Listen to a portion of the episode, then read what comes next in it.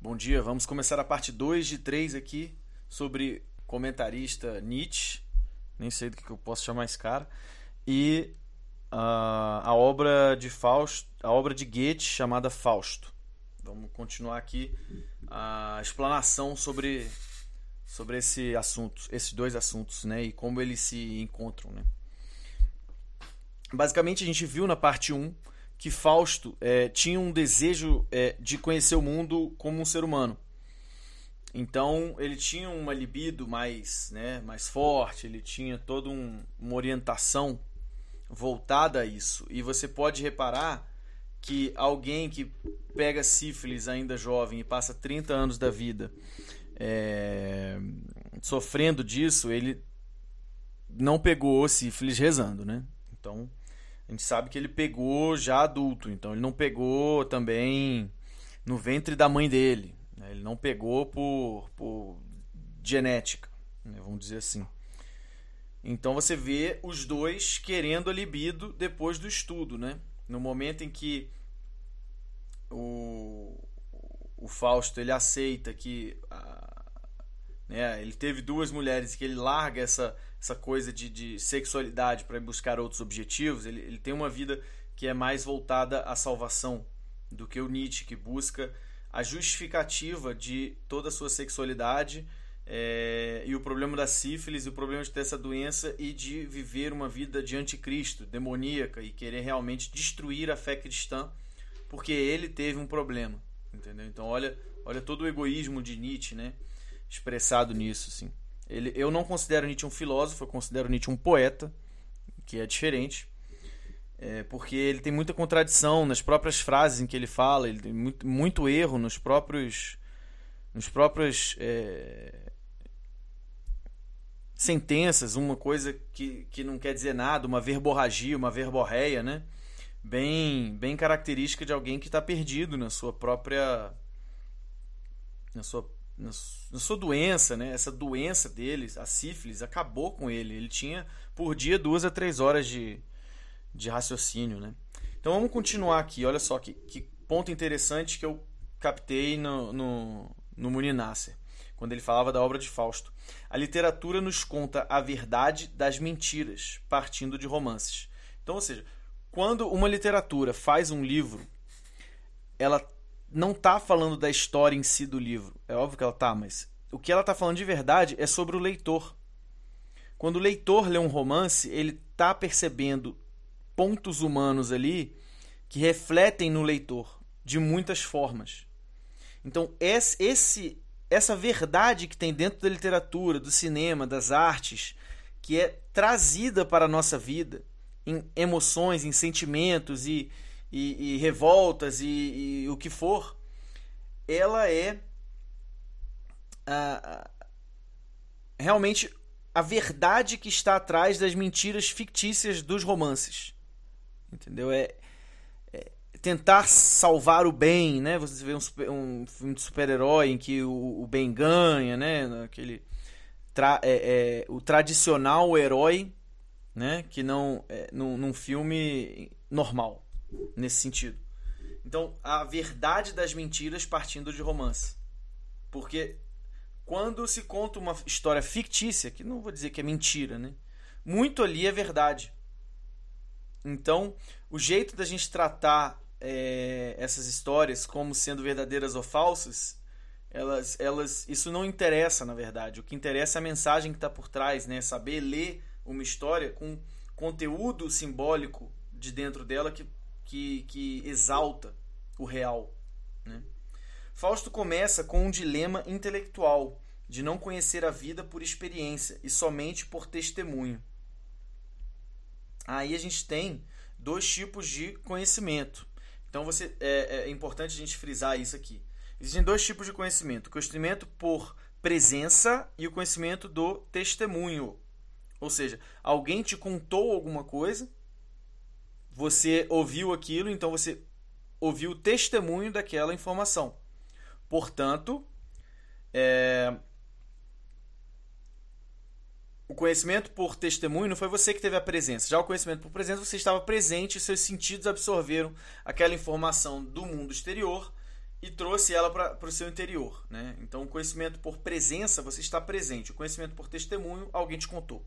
Né? São os dois tipos de conhecimento. Então, quando a pessoa está lendo, ela tem um conhecimento por testemunho. Alguém escreveu no livro que a pessoa leu, os testemunhos.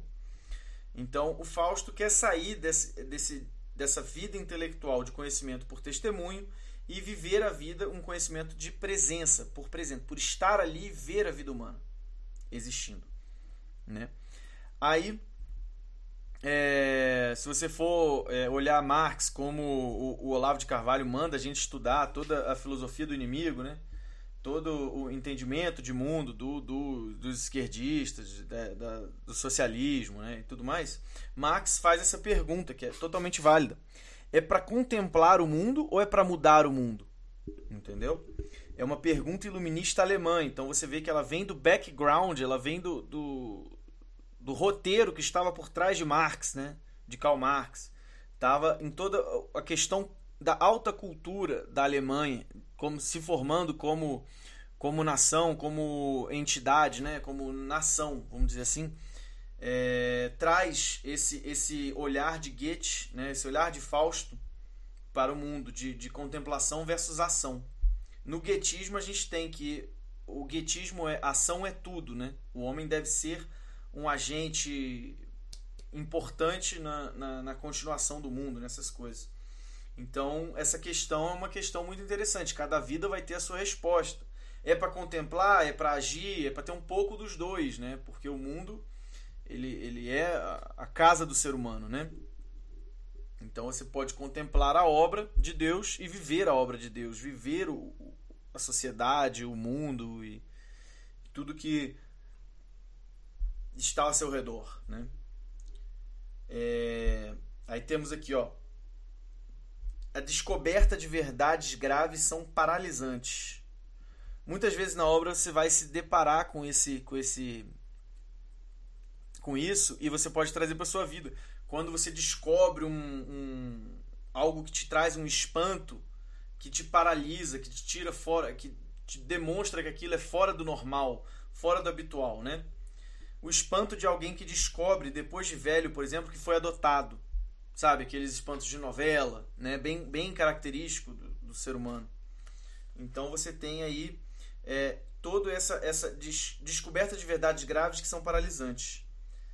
Então Fausto, ao estudar muito, ele percebe que estudou demais e tenta se. É, ele pensa em suicídio, né? tenta se matar ao achar que sua vida foi vivida em uma mentira né, vivida só para os livros para a contemplação, o que desencadeia a história do Fausto. Né? No começo da história, ele tem essa verdade paralisante. Você não viveu o mundo, Fausto. E é aí que Goethe começa a contar a história. Né? Então, Fausto agora quer viver o mundo, quer sentir na pele essa emoção. é... Margarida, Gretchen, né, é o símbolo do Cordeiro de Deus e da descida ao inferno, símbolo de sacrifício. Ou seja, Jesus, como sacrifício na cruz, né, um símbolo desse sacrifício de Deus pelos seres humanos. A Margarida, como símbolo de sacrifício é... para livrar os pecados de Fausto. Né? Então, ela também tem os próprios pecados dela e, e o símbolo feminino consegue limpar essa, essa coisa, como já foi dito antes, né? Essa, esses pecados, assim. A, a mãe de Deus vem buscar é, Fausto no final junto com Margarida, né? Que foi levada aos céus. Enfim. Vamos. Isso a gente já, já, já tratou bastante no, no, na primeira parte, né? Já tratou um pouco na primeira parte. Vamos agora tentar olhar um pouco para Nietzsche, né? Hum. Vamos lá. Nietzsche e a sífilis. A perda da capacidade de viver a vida na esbórnia, na luxúria, a vida material, né, o, o negativo feminino né, de Nietzsche, o levou ao ódio da referência ao espírito. Né? A gente tem que lembrar que a referência do espírito como simbolismo é, um, é, é, é a busca do masculino, né? é a busca do solar, de iluminar o mundo, né? de iluminar a lua. Né? Toda essa referência ao, ao masculino como um Nietzsche como um adolescente que prefere as drogas e a esbórnia, né, a, zona, do que uma vida de estudos. Então Nietzsche, mesmo que ele tenha estudado muito, né, estudou demais, estudou pra caramba a vida dele, ele era professor de é, filologia, né, estudo das raízes das palavras. Mesmo com muito estudo, ele viveu uma vida material, então ele teve a contemplação do, do mundo, da língua e tudo. E essa vida material trouxe para ele uma doença, trouxe para ele um sacrifício, né? E diante de todos os talentos que ele tinha, ele resolveu pegar o talento dele, cara, e tentar destruir a sociedade cristã que deu tudo para ele que ele tinha, sabe? Em termos de, de conhecimento, em termos de tudo.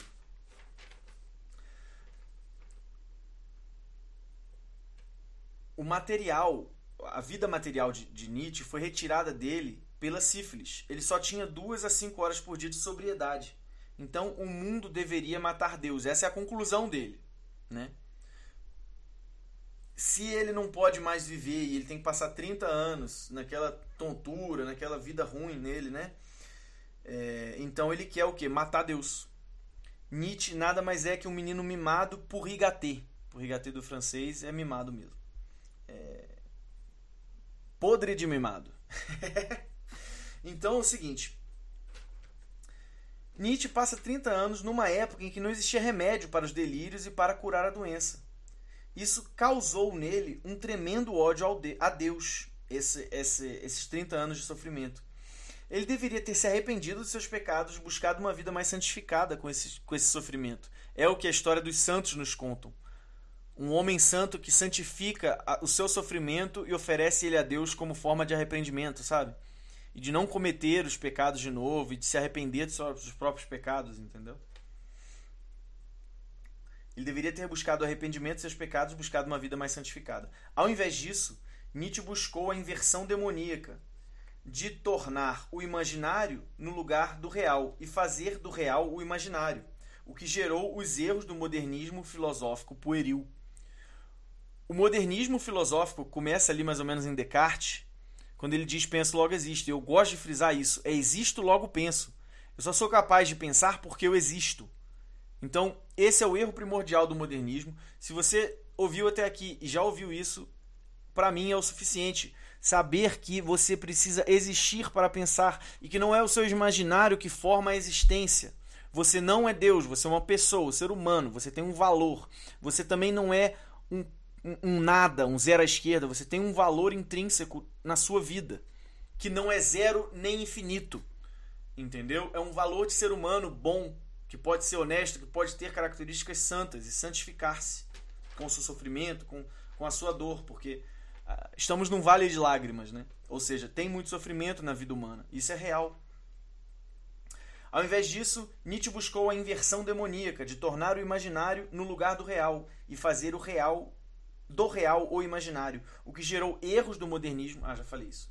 Modernismo filosófico pueril. É pueril o que eles fazem com.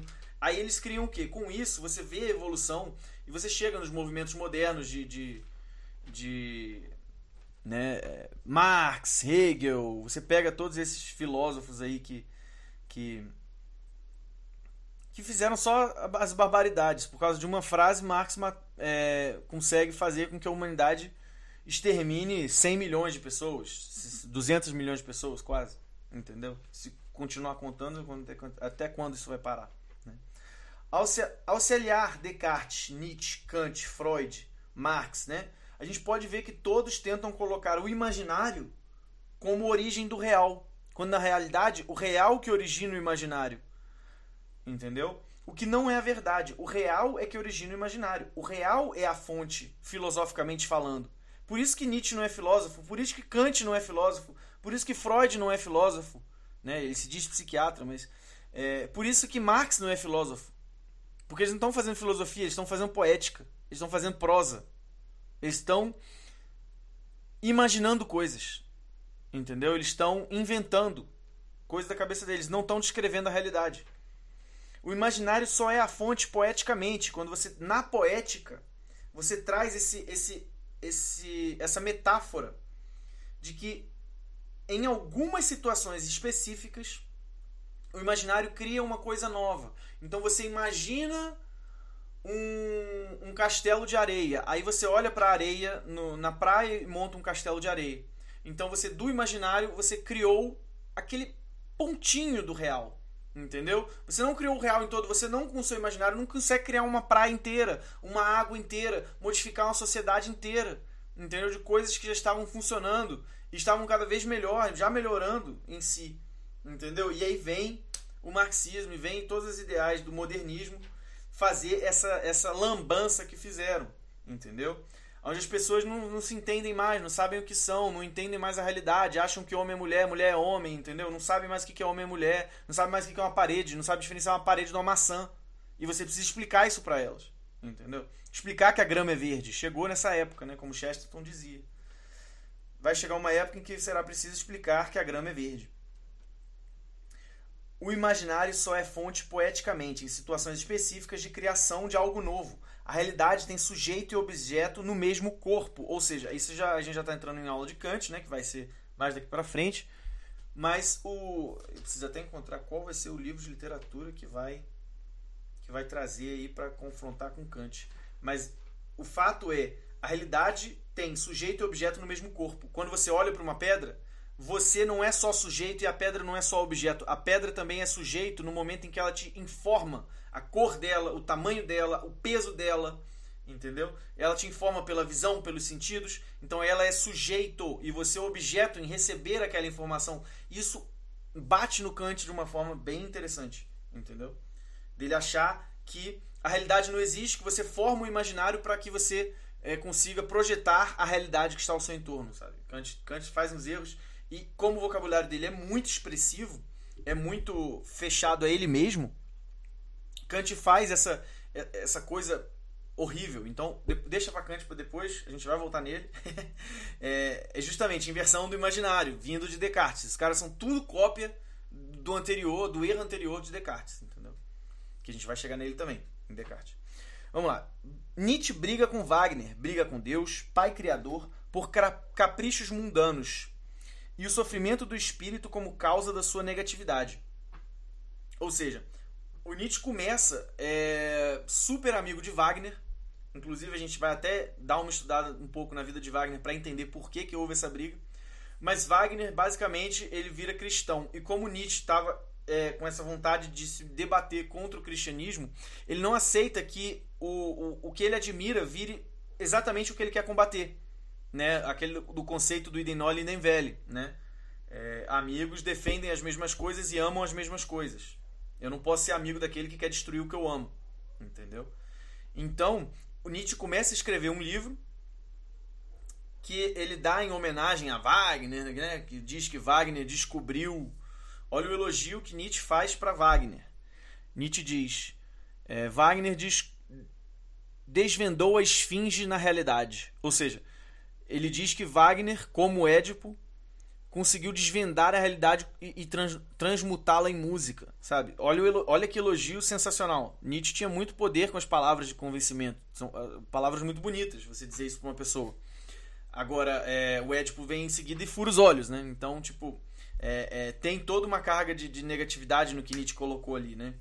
É, em contraste, temos o sofrimento de sacrifício de qualquer mártir do cristianismo, tornando o sacrifício em santidade e o exemplo da bondade, que o ser humano é capaz, como o padre Pio de Pietrantina, sofrendo ataques físicos de demônio e continuando sua caminhada santa. Ou seja, você tem exemplos na realidade de pessoas que sofreram, e aí eu gostaria que até que você buscasse uma pessoa que santificou o sofrimento, até fora da igreja, porque às vezes você é um ateu que não, não acredita muito no que está sendo dito aqui, e, e, você poder confrontar uma pessoa que sofreu muito, que cuidou da família, né, que cuidou dos filhos até o final e que batalhou. Então você consegue ver até no, no trabalho como um tipo de, de, de, santificação do sofrimento, né, pela alimentação dos filhos, para que os filhos possam ter um futuro um pouco melhor, para que eles possam estudar, né, nesse sentido de que a pessoa viveu, batalhou e, e deu continuidade à sequência da vida, né. Então também esse é um tipo de santidade metafórica, né? Vamos colocar assim, não só para não falar só de santos da igreja. Né? E essa voltando essa briga com Wagner, é, Nietzsche muda o nome do, do primeiro livro dele. É, depois se dá uma olhada nisso, é, é uma curiosidade bem interessante. porque ele brigou com Wagner, né? Nietzsche e Fausto são inversões de magia. Enquanto. Ah, tá. É... Nietzsche começa mundano, né? Ele, estuda muito, mas ao mesmo tempo ele é mundano. Então ele, ele começa uma vida de um ser humano de contemplativo e ação ao mesmo tempo, uma vida é, bem interessante, porque ele vira professor, né? E com raiva de seu destino, porque ele passa 30 anos deitado numa, né, na, na, cama e, e, e sofrendo de sífilis, vira um espírito do negativo, ou seja, niet. Niet em russo é não, né? Niet. E se você, uma anedota interessante, se você olhar para o nome de Nietzsche, ele tem Z e S no nome. E você vê que Z e S juntos, eles fazem um coração ao contrário. Se você colocar SZ, né, as menininhas na infância vão entender o que eu estou falando. Você faz um S2, é um coração, né? SZ também é, é um, um emoji, né? Que sai no, no teclado já direto, vamos dizer assim, é uma brincadeirinha. E, e no sentido de que Nietzsche, Nietzsche é, Che em, em, em alemão forma epônimos, né? Quando você fala é, Boolean, né? Aí tem o, o bullish, bullish, né? Que é aquele, aquele aquela fórmula, né? Aquele, todo aquele estudo do, do, do Buller. Então, o ean no final da, da palavra, né, no sufixo, ele forma um epônimo, que é quando o autor da coisa dá nome à coisa. Então, se você pensar que o che em alemão, o S, C, H, E, formam epônimos no final, o Nietzsche é a negação, ele é o epônimo da negação. Entendeu? Então é, é de se esperar que eles que ele tenha tentado ser o anticristo, porque o nome dele já diz isso, né? Ele tem raiva do seu destino. Olha o simbolismo dessa coisa, cara. O cara dentro do nome dele, ele, ele tem um coração partido, sabe? Ele tem um, um coração que não acredita mais em Deus, que quer ser o anticristo, destruir a, a, a, a fé católica, né? Fausto vive uma vida de contemplação, então comparando Nietzsche e Fausto, né? E sente que não viveu uma vida de, de matéria, ele viveu uma vida de espírito, né, de estudo. Tenta suicídio, mas não, não faz, né, tem os demônios, percebe seus erros e encontra a redenção na volta do espírito ao positivo e contemplativo. Quando Fausto perde os olhos, ele tem aquele, sentimento da literatura, né, de quem perde os olhos consegue contemplar o real, consegue contemplar o interior da sua própria alma também, né?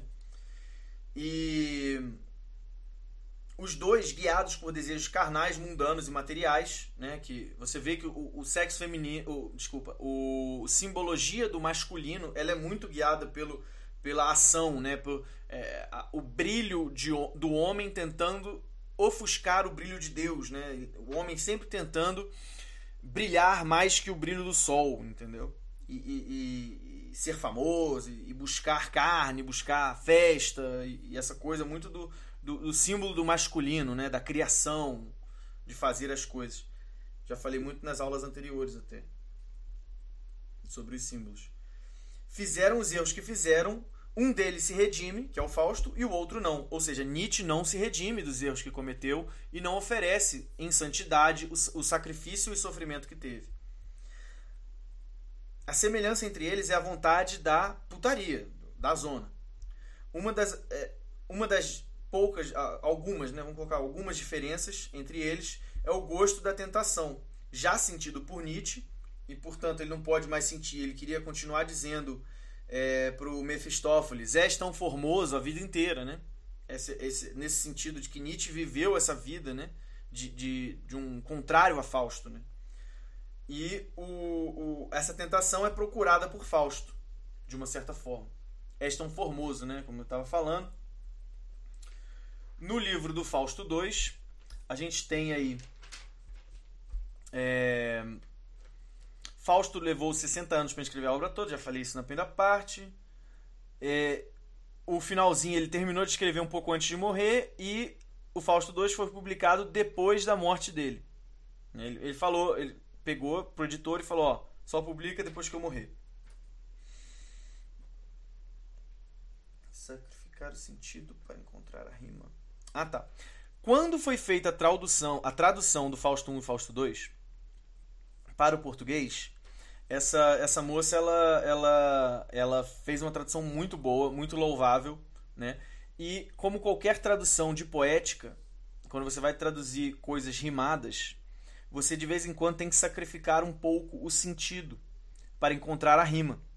E algo que eu achei muito interessante que José Moner Nasser falou é ou se despreza o céu ou se despreza a terra, né? É interessante sacrificar o sentido para encontrar a rima. Né? Então, ou ele despreza o sentido ou ele despreza a rima. De fazer aquilo ficar algo é, bem cantado, bem expresso. Né? Então, é... é basicamente isso. Eu queria trazer essa frase porque ela é bem, bem simbólica mesmo. O símbolo do Sol, paralelo a Deus, é o que ilumina todas as coisas. É o único astro que não podemos olhar. Né? É... Então tem toda essa simbologia né, de, de, de, de um paralelo a Deus. E o homem acerta quando erra. O homem no sentido do ser humano. O ser humano acerta quando erra. Continuar tentando, né? E fazendo. Você vê. O que Goethe pensa, o que, o que é, a gente tem no simbolismo do feminino, é que com a, a menstruação, uma mulher ela já tem nela a problemática da natureza. Né? Ela, ela tem que enfrentar um dilema mensal que altera todos os hormônios do corpo dela e, e, que a deixa de humores variados, enquanto que o homem ele não sente dentro do corpo dele o problema da natureza. Então ele tem o intuito de querer mudar o mundo, né? O masculino. Então quando uma mulher tem um masculino alto, ela tem essa força, essa garra, essa vontade de ir lá e, e fazer alguma coisa e modificar, entendeu? O que é mais raro em, em mulheres, porque a mulher tem um feminino alto, o homem tem um feminino um pouco menor. Entendeu? E é somente pelo eterno feminino, que é representado em Maria, né, que é representado em Margarida, que na Margarida, nesse sentido da, da peça de Fausto, só pelo eterno feminino que o homem é capaz de se salvar.